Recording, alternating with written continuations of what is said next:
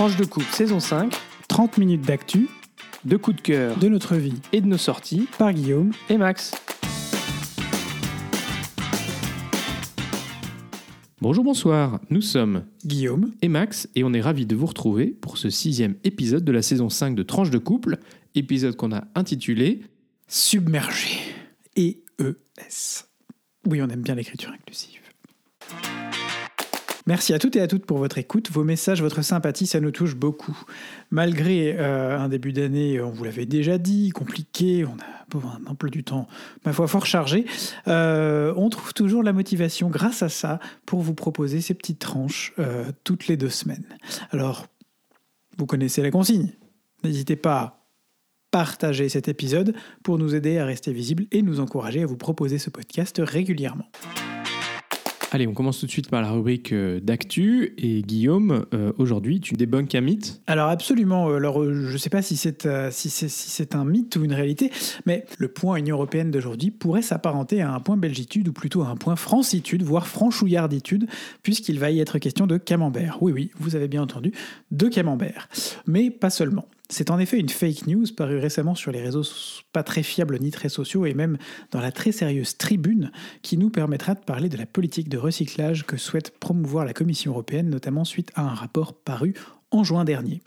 On apprend donc dans cet article paru le 16 novembre dans la tribune euh, que ce qui pose problème, c'est l'emballage en bois traditionnel des camemberts, du fait de sa spécificité euh, et qui ne possède pas de filière de recyclage dédiée et serait donc sur la sellette, euh, suite à une proposition de la Commission européenne d'interdire les filières de recyclage non rentables, notamment le bois, d'ici à 2030. Certains eurodéputés français, notamment de la majorité nationale, représentés par le groupe Renew, précisent alors avoir déposé un amendement pour que l'obligation de recyclage ne s'applique pas aux emballages en bois, utilisés notamment pour les huîtres pendant les bourriches, euh, ou les emballages en cire, notamment on connaît le très fameux Babybel. Alors évidemment, euh, la secrétaire d'État en charge de l'Europe a réagi en disant que ce n'était pas très sérieux, à moins d'un an des élections européennes, de mettre ce sujet du camembert euh, sur la table. Ah oui. C'est la faute de l'Union européenne. Non, mais parce qu'il y a, il y a- enfin, à un moment donné, on avait l'impression que c'était la, enfin, la fin du monde. On l'entendait partout sur tous les sujets, hein, sur, tous les, sur toutes les radios. Et Ah, mais en ce fait, truc du camembert, là, c'est. En fait, elle critiquait le- finalement la commission Oui, oui. dans, dans ce qu'elle disait parce qu'elle trouvait que c'était vraiment pas le moment de, de s'attaquer au sacro-saint camembert. Exactement. Quel scandale.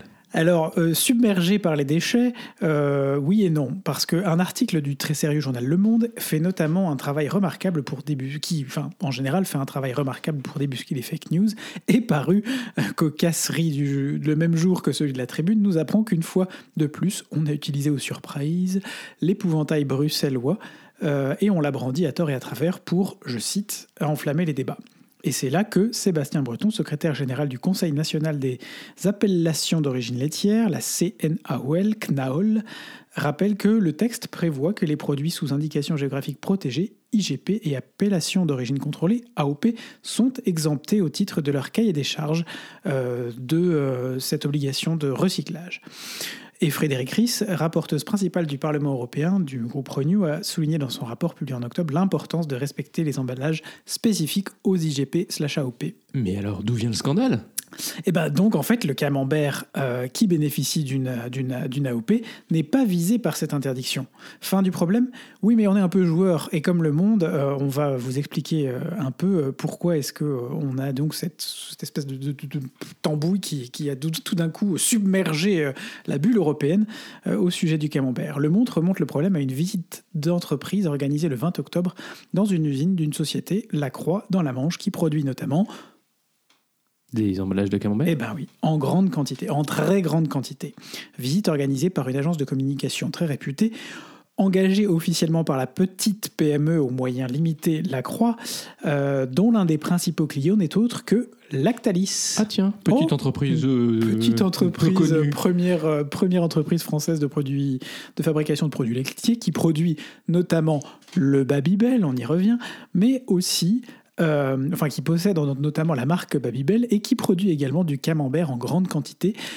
Sauf que le dit camembert ne bénéficie pas de l'AOP euh, parce qu'il n'est pas produit dans les conditions nécessaires pour, euh, pour cette AOP. Ah, et donc lui, et il serait exclu. donc de fait exclu des produits dont les emballages seraient protégés. Oh, Mais comment est-ce possible?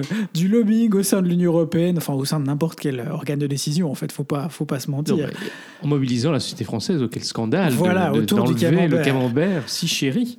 Donc, oh, c'est là que la bulle, finalement, euh, je vais même pas dire explose, ni submerge quoi que ce soit, parce que finalement, euh, la bulle se, se rétracte un peu et on se rend compte que bah, toute cette fake news a été montée de fil en aiguille par cette agence de communication Au profit d'une grande au entreprise qui avait d'une des grande intérêts entreprise divergents. qui avait des intérêts divergents dans ceux de la Commission européenne. Mais alors Guillaume, euh, du coup, est-ce que tu peux nous parler un peu plus de cet objectif de recyclage? Enfin, Absolument. un peu plus de contexte. Tout à fait. La Commission euh, européenne souhaite euh, d'ici euh, 2030, dans des échéances qui, qui s'échelonnent entre 2030 et 2039, euh, réduire au maximum euh, les déchets euh, produits en Europe, mais également s'attaquer à leur recyclage. Euh, en parlant de recyclage, la Belgique est en tête de l'Union européenne du pourcentage d'emballage recyclé avec près de 80%, une Mmh, pas petite brabançonne pour nos amis belges, contre seulement 38% pour la Roumanie en queue de peloton. Chaque citoyen de l'Union européenne produit aujourd'hui 4,8 tonnes de déchets en moyenne. Euh, C'était le chiffre de 2020. Seulement 38% d'entre eux ont donc été recyclés. Le recyclage des déchets est un moyen essentiel de réduire la consommation de ressources primaires en les remplaçant par des matériaux secondaires, des matériaux recyclables notamment. Dans son rapport de juin, la Commission recense les États susceptibles de ne pas atteindre ces objectifs fixés pour 2025, et il y en a quand même 18 euh, qui euh, ne respecteront pas en, en 2025 ces objectifs. Euh, 9 États membres seulement euh, les respectent, donc c'est des objectifs qui sont de mise en décharge, de tri des déchets d'emballage et de tri des déchets dits municipaux. Et c'est un- c'est c'est une obligation 100% ou il y a un pourcentage? Parce que tu Bah, disais alors- la Belgique fait 80%. Donc, les objectifs pour 2025, fixés par la Commission dans une directive cadre, on ne va pas rentrer dans les détails, mais c'est 5 pour- 55% de recyclage et de préparation en vue du réemploi des déchets municipaux, 65% de recyclage pour l'ensemble des déchets d'emballage et euh, des objectifs de recyclage spécifiques par matière pour les déchets d'emballage. 75% pour le papier et le carton, 70% pour le verre, 70% pour les métaux ferreux, 50% pour l'aluminium, 50% pour le plastique. Quand on sait la dangerosité de cette cochonnerie et les micros, notamment les, les microplastiques, bah, on dit que c'est quand même pas énorme. Et voilà, 25% pour le bois. D'accord. Le rapport fournit également une euh, évaluation préliminaire de l'objectif de réduction de la mise en charge des déchets municipaux qui, était fixé, euh, qui est toujours fixé à moins de 10% en 2035. Voilà, ça vous donne un peu une idée de ce sur quoi se bat la Commission européenne, au-delà donc des clichés, des fake news euh, et des épouvantails agités par une certaine sphère politique et économique en France. Voilà, et on rappellera que selon les processus en vigueur dans l'Union européenne, la Commission fait une proposition qui ensuite est négociée à la fois par les États au sein du Conseil et par le Parlement européen, qui doivent ensuite se mettre d'accord dans un trilogue avec la Commission sur un texte final. Donc non, la Commission ne veut pas vous imposer de recevoir votre camembert AOP dans un emballage plastique. C'est juste que si vous achetez du camembert dégueulasse qui n'est pas AOP, alors oui, peut-être qu'en Camembert 2035, il sera en emballage plastique. Ça me rappelle une petite anecdote. Je sais qu'on est déjà un peu hors des temps, mais on avait visité, euh, on était allé, on était allé en Normandie euh, dans le cadre d'un jumelage quand j'étais petit, et puis on avait vu sur le marché en Normandie euh, un camembert vendu par un fromager qui était affiné à Ringis, sans commentaire. Alors Max, submergé, il y en a un qui est submergé par les procédures judiciaires. Vous, vous le donne en mille, hein, vous savez de qui on parle. Voilà, alors on voulait effectivement vous faire un petit point, vous l'avez promis, euh, sur les déboires judiciaires de Trump, Donald Trump, et euh, savoir si euh, bah, finalement il pouvait encore gagner les prochaines élections aux États-Unis. Euh, avec les résultats d'un dernier sondage euh, à moins d'un an euh, du prochain vote, puisque les élections américaines pour la présidentielle se tiendront le 5 novembre 2024. Alors tout d'abord, on va commencer par un petit point sur les déboires judiciaires de Trump, parce qu'il a quand même un certain nombre de procès à ses fesses. Accrochez-vous. Alors le premier, euh, c'est un procès civil qui est en cours à New York pour des fraudes financières présumées sur la gestion de son empire. Trump est accusé d'avoir survalorisé ses actifs immobiliers comme la Trump Tower sur la 5e avenue à New York pour obtenir de meilleurs emprunts auprès de banques partenaires. En fait, Trump a déjà été déclaré coupable de fraude dans l'évaluation de ses propriétés et le juge a révoqué ses licences professionnelles. L'enjeu de ce procès est de déterminer le montant de l'amende, potentiellement 250 millions d'euros, ce qui a été demandé par la procureure, et si le juge accepte la demande du procureur que Trump soit interdit de gestion dans l'État de New York, ce qui naturellement aurait un impact énorme sur euh, bah, sa capacité euh, financière. Euh, et donc c'est son empire financier qui est en jeu. Le deuxième procès, c'est un procès au niveau fédéral cette fois, à Washington, concernant ses tentatives d'inverser le résultat de l'élection présidentielle de 2020 en particulier euh, au moment euh, de la vérification, de la certification des résultats par le Congrès, le 6 janvier, vous vous souvenez, et la tentative de putsch qui avait eu lieu ce jour-là. Le procès euh, se débutera le 4 mars 2024 et c'est un premier procès au pénal pour Trump, donc c'est un procès qui est important. Le procès sera peut-être télévisé si Trump l'accepte et effectivement ben, ce procès euh, démontrera les efforts de Donald Trump pour s'accrocher au pouvoir dans le cadre ben, d'une certaine conspiration. Donc euh, c'est un, procès extrêmement important.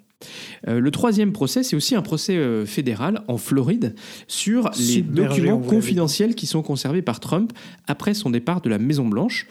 Euh, vous vous souvenez, euh, les documents qu'il avait euh, mis dans une salle de bain, dans une salle de bal, les documents qu'il avait, y compris très secrets. on laisse tous traîner nos documents à la maison, enfin je veux dire. Qu'il avait montré à des journalistes, à des amis, en disant Ah, ben moi j'ai ces documents, j'aurais pu les déclassifier quand j'étais président, mais je ne l'ai pas fait.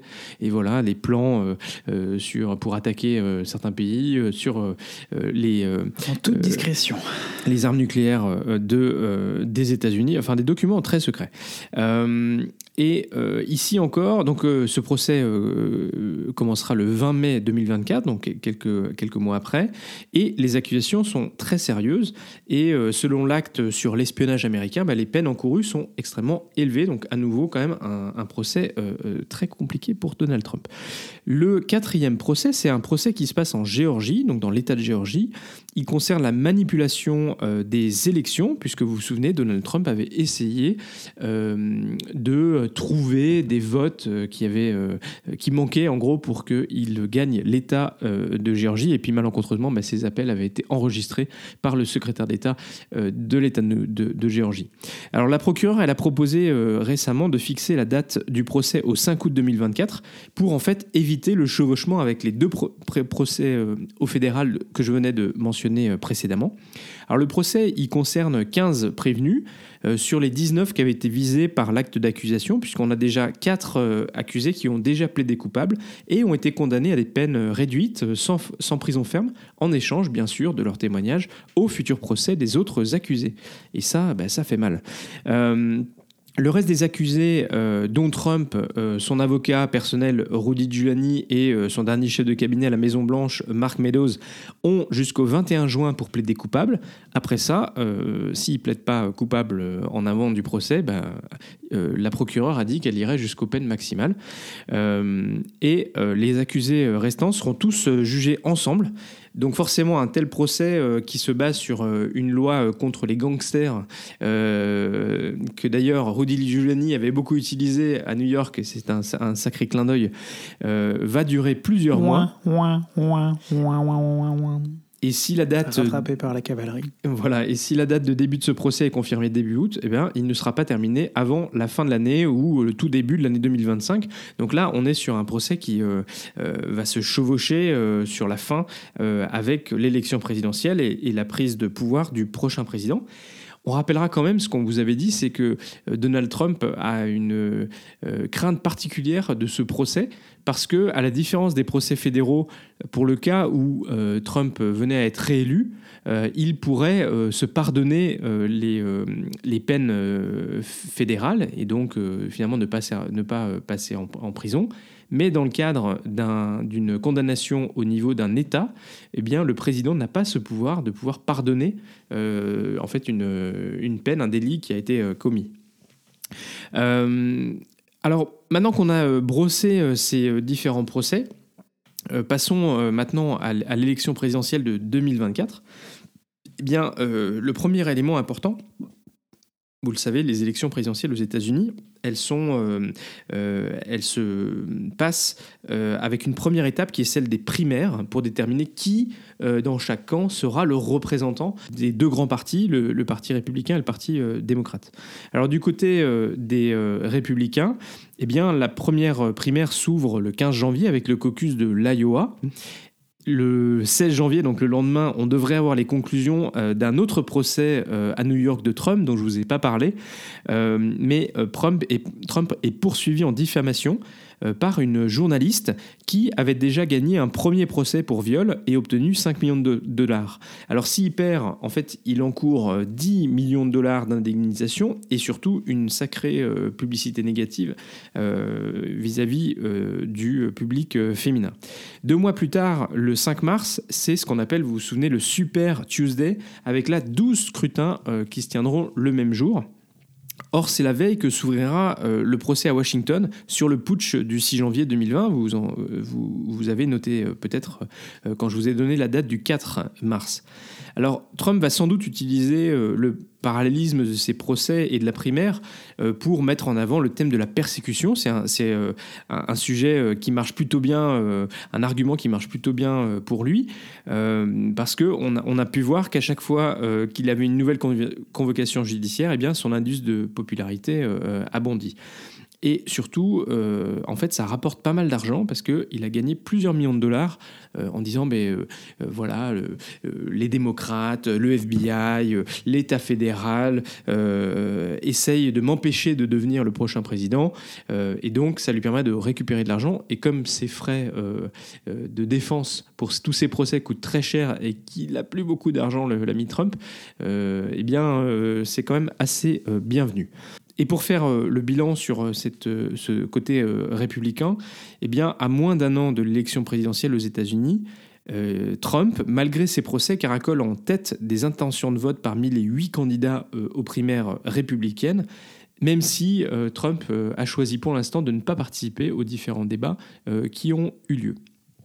Alors du côté euh, démocrate, naturellement, bah, c'est euh, Biden euh, qui sera très probablement le candidat du parti, puisqu'il se représente pour un deuxième, deuxième mandat. la question sera de savoir si Kamala Harris sera son vice-président, comme elle a été durant ce premier mandat. Elle a été, on va quand même le dire, assez transparente. Assez transparente et quand même, euh, Joe Biden est un président euh, âgé. Euh, et donc, il n'est pas exclu, soit qu'il démissionne, soit qu'il meurt durant ce deuxième mandat. Donc, reprendre, disons, une, une candidate comme Kamala Harris comme vice-présidente sur le, le ticket, c'est quand même un risque parce que certains euh, électeurs pourraient considérer qu'elle n'est pas apte euh, finalement à reprendre le, rôle de président si jamais euh, Joe Biden n'était plus en mesure d'assurer ce rôle. Bon, une fois qu'on a fait le point sur voilà, les, républicains, les démocrates, ben, où est-ce qu'on en est pour les élections présidentielles de 2024 eh bien, à ce stade, et de manière assez surprenante pour nous en Europe, les dernières enquêtes d'opinion montrent que Joe Biden, il est en dégringolade dans les intentions de vote à cause en particulier de l'inflation, et puis de sa posture euh, qui est perçue comme fermement pro-israélienne auprès euh, des 18-30 ans dans le contexte que l'on connaît. Alors selon les derniers sondages de mi-novembre, eh bien, euh, Trump emporterait les élections face à Joe Biden.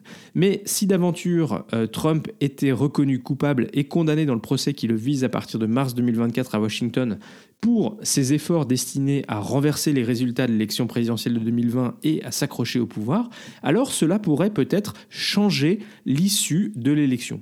Environ 6% des électeurs de l'Arizona, de la Géorgie, du Michigan, du Nevada, de la Pennsylvanie et du Wisconsin ont en effet déclaré qu'ils changeraient leur vote en faveur de Joe Biden euh, si c'était le cas, et ça suffirait potentiellement à décider de l'élection.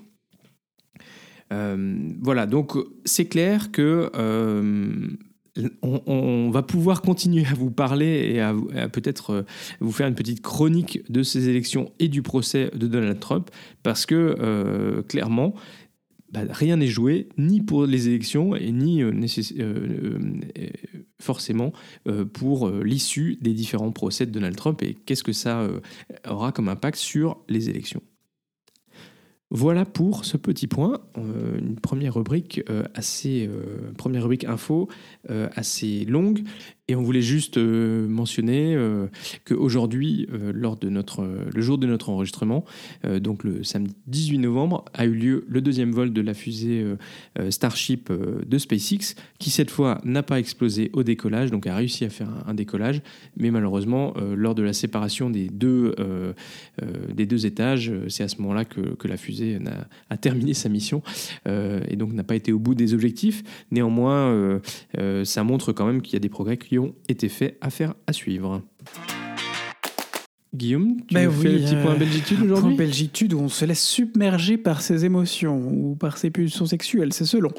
Euh, et pas n'importe où, puisque la Belgique est à la une de la presse jusqu'en France pour une fois encore une histoire débat sexuel.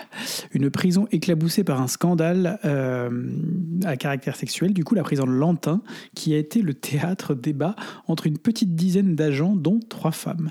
Ces jeux euh, à deux ou à plusieurs étaient organisés au sein de la maison d'arrêt et en dehors. Ingénieux jusqu'au détail, un système de tirage au sort avait été mis en place pour désigner qui devait coucher avec qui. Et un bureau avait même été mis à disposition pour ces partous. Comme quoi, quand on veut trouver des moyens, on les trouve. Euh, pour ces partous, donc au sein de la prison qui est située près de Liège. Et en dehors de la prison, un des gardiens aurait même organisé une orgie dans son jacuzzi. C'est scandaleux. Absolument. Parti Le de l'air. ah ben oui, le directeur de l'établissement pénitentiaire a appelé alors ses agents dans un mail de service où il indique que l'établissement est un lieu de travail, pas un club de rencontre. C'est toujours bien de le préciser. Depuis que le scandale a éclaté, une des gardiennes a même été écartée pour, je cite, calmer ses pulsions sexuelles, selon le média Sudinfo qui a révélé l'affaire. Elle travaille à la prison pour femmes. Décidément, on est submergé, c'est chaud en Belgique. Chaud, chaud, chaud, la partouze dans les prisons. Alors, passons tout de suite euh, à la rubrique euh, Vite couple. Sans transition, notre rubrique vite couple sous la pluie. On est submergé par la pluie ici, tiens. Ouais, Ah. ces, derniers- ces deux dernières semaines. Bon, probablement que vous avez eu la même, mais en tout cas ici, on n'a pas manqué C'était le mois le plus pluvieux entre le 15 octobre et le 15 novembre depuis le début des. des, des où on fait des, des, Des relevés des relevés en France. Oui, oui monsieur. et en Il y a Belgique. beaucoup plus.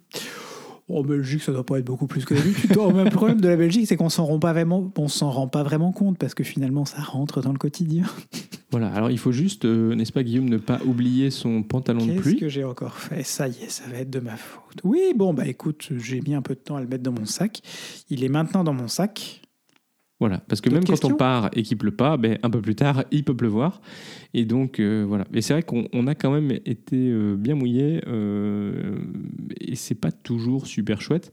Bon, c'est le désavantage de faire du vélo euh, pour aller au boulot, même si ça a quand même beaucoup, beaucoup d'autres avantages. Absolument, mais on regrette pas. hein.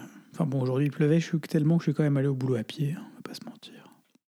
Voilà. Et quand il pleut et qu'il commence à faire frais, parce qu'on on, arrive, on se rapproche de zéro, pas encore, mais, mais on, ça descend, on est à Un moins de peu 10 marge. degrés. Euh, eh bien, on fait aussi des petits plats euh, réconfortants, Guillaume? Ben oui, euh, quand on se rapproche de ces températures, on commence à, se lancer dans des recettes d'hiver, n'est-ce pas? Euh, Typique de Belgique, je suis sûr qu'on vous en a déjà parlé, le chicon au gratin, n'est-ce pas? Les endives au jambon pour les Français qui nous écoutent. Ah oui, les chicots, Euh, gratins. c'est bon, c'était réconfortant. Et puis, euh, Max s'est lancé cet après-midi dans un bœuf bourguignon, mes aïeux. J'ai hâte d'arriver à demain midi pour le, pour le tester. Ça, ça, on- a les petites Ça senteurs sent jusqu'ici. On la- est tout en haut de la maison. et ça sent jusqu'ici. C'est génial. Voilà. Euh, bah oui, et puis ça, c'est sans compter, mais on euh, va n'est-ce déjà parler des raclettes, des tartiflettes, des, des fondus. Tiens, on n'a pas fait de fondue ni de tartiflette encore.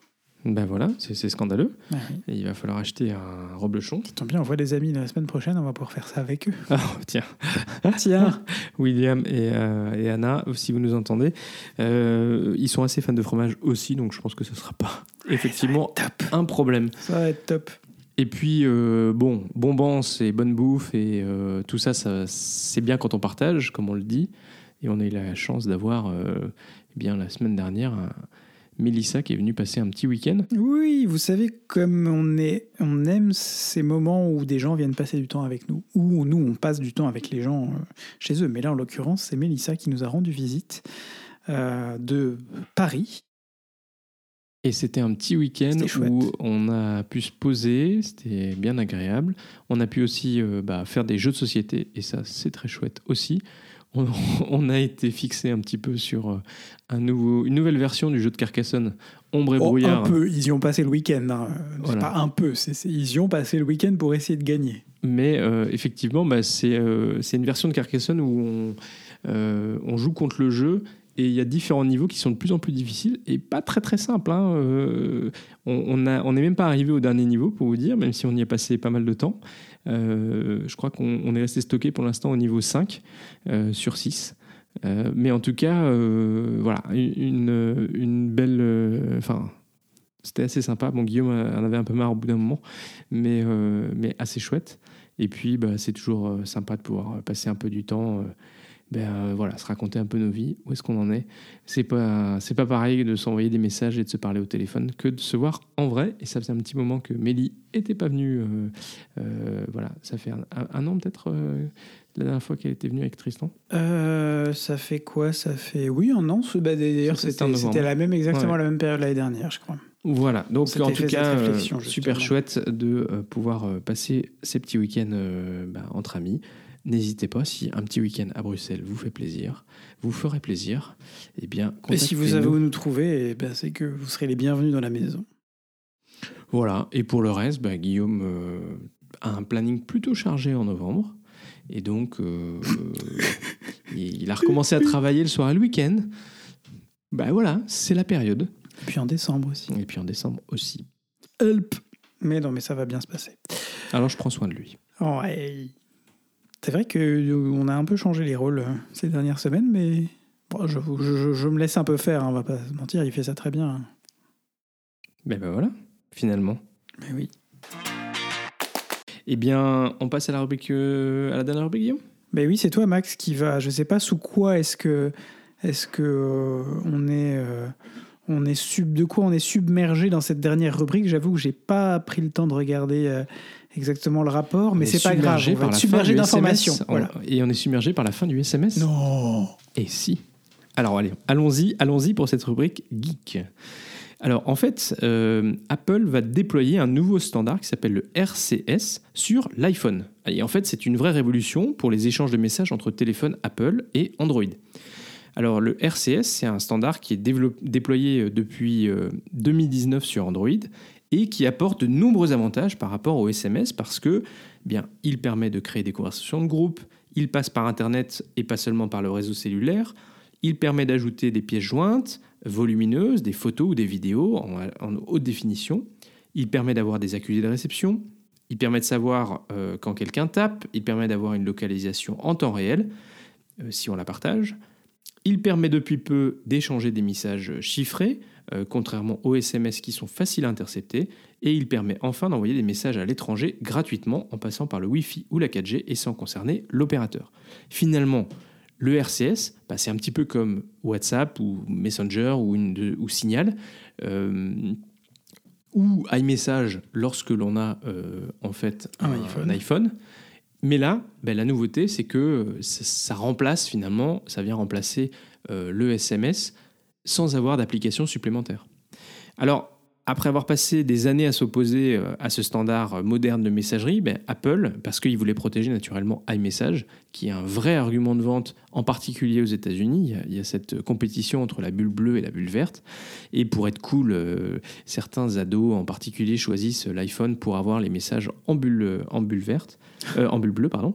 Eh bien, Apple a annoncé dans un bref communiqué envoyé à quelques médias américains avoir pris la décision de déployer ce nouveau standard sur l'iPhone en 2024. Et c'est une petite bombe parce qu'effectivement, ben, Apple euh, finalement luttait contre euh, le RCS depuis euh, toutes ces années pour défendre iMessage et, et- et ses, ses bulles bleues. Eh bien, Apple a annoncé donc le 16 novembre qu'il allait intégrer le RCS aux iPhones en 2024. Et bien sûr, la question c'est est-ce que ça va se substituer à iMessage? Eh ben non, naturellement pas. Euh, donc, euh, l'objectif, c'est d'avoir euh, une meilleure expérience d'interopérabilité par rapport au SMS ou au MMS, mais Apple a donc confirmé qu'il fonctionnera en parallèle avec iMessage, qui continuera, je cite, d'être l'expérience de messagerie la meilleure et la plus sécurisée pour les utilisateurs d'Apple. But of course. Bon, alors pourquoi est-ce qu'Apple fait ça? Est-ce qu'il se soucie vraiment des utilisateurs Android? Ou après avoir ignoré ben, les demandes de Google, notamment vis-à-vis du RCS sur iPhone, ou la, raison est-elle à chercher du côté de l'Union européenne qui, avec son Digital Market Act, souhaite rendre obligatoire l'interopérabilité d'iMessage avec WhatsApp, Messenger et les autres applications de messagerie? Hasard du calendrier ou non, le 16 novembre est aussi l'échéance pour faire appel de son inscription sur la liste euh, des, de ces opérateurs qui doivent être interopérables du Digital Market Act, ce qui peut laisser penser que le support de RCS, euh, du RCS sur l'iPhone est en fait une protection pour que Apple ne fasse pas partie euh, de, ces, de ces opérateurs qui devront en fait avoir l'interopérabilité. Finalement, en offrant l'interopérabilité à la place du SMS mais pas euh, via iMessage, ben, Apple se prémunirait d'une obligation qui viendrait de l'Union européenne. Finalement, effectivement, Apple, pour, euh, Apple euh, au travers de ça, montrerait qu'il est déjà conforme aux normes européennes et qu'il n'a pas besoin d'être régulé. et donc, on va voir, en fonction de la décision de la Commission européenne sur qui est régulé, le DMA doit entrer en vigueur le 6 mars 2024. Et donc, euh, selon la décision de l'Union européenne, on, peut penser que le déploiement du RCS se fera avant, c'est-à-dire euh, avant le 6 mars, euh, ou alors un peu plus tard dans l'année. Habituellement, Apple sort son nouvel, son nouvel iOS en septembre, et donc dans iOS 18.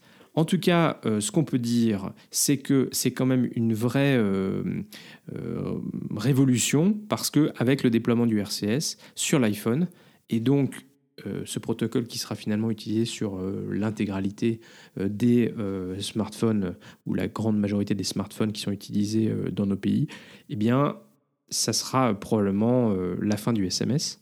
Et puis, ça pourrait aussi avoir un impact sur l'utilisation de WhatsApp et de Messenger en Europe, puisque en rendant ces applications euh, de, messagerie qui sont installées par défaut sur nos appareils plus complètes avec euh, tous ces éléments de, confirmation de lecture, d'envoi de pièces jointes et tout ça, ben, on n'aura plus tellement besoin euh, de passer par WhatsApp ou par Messenger.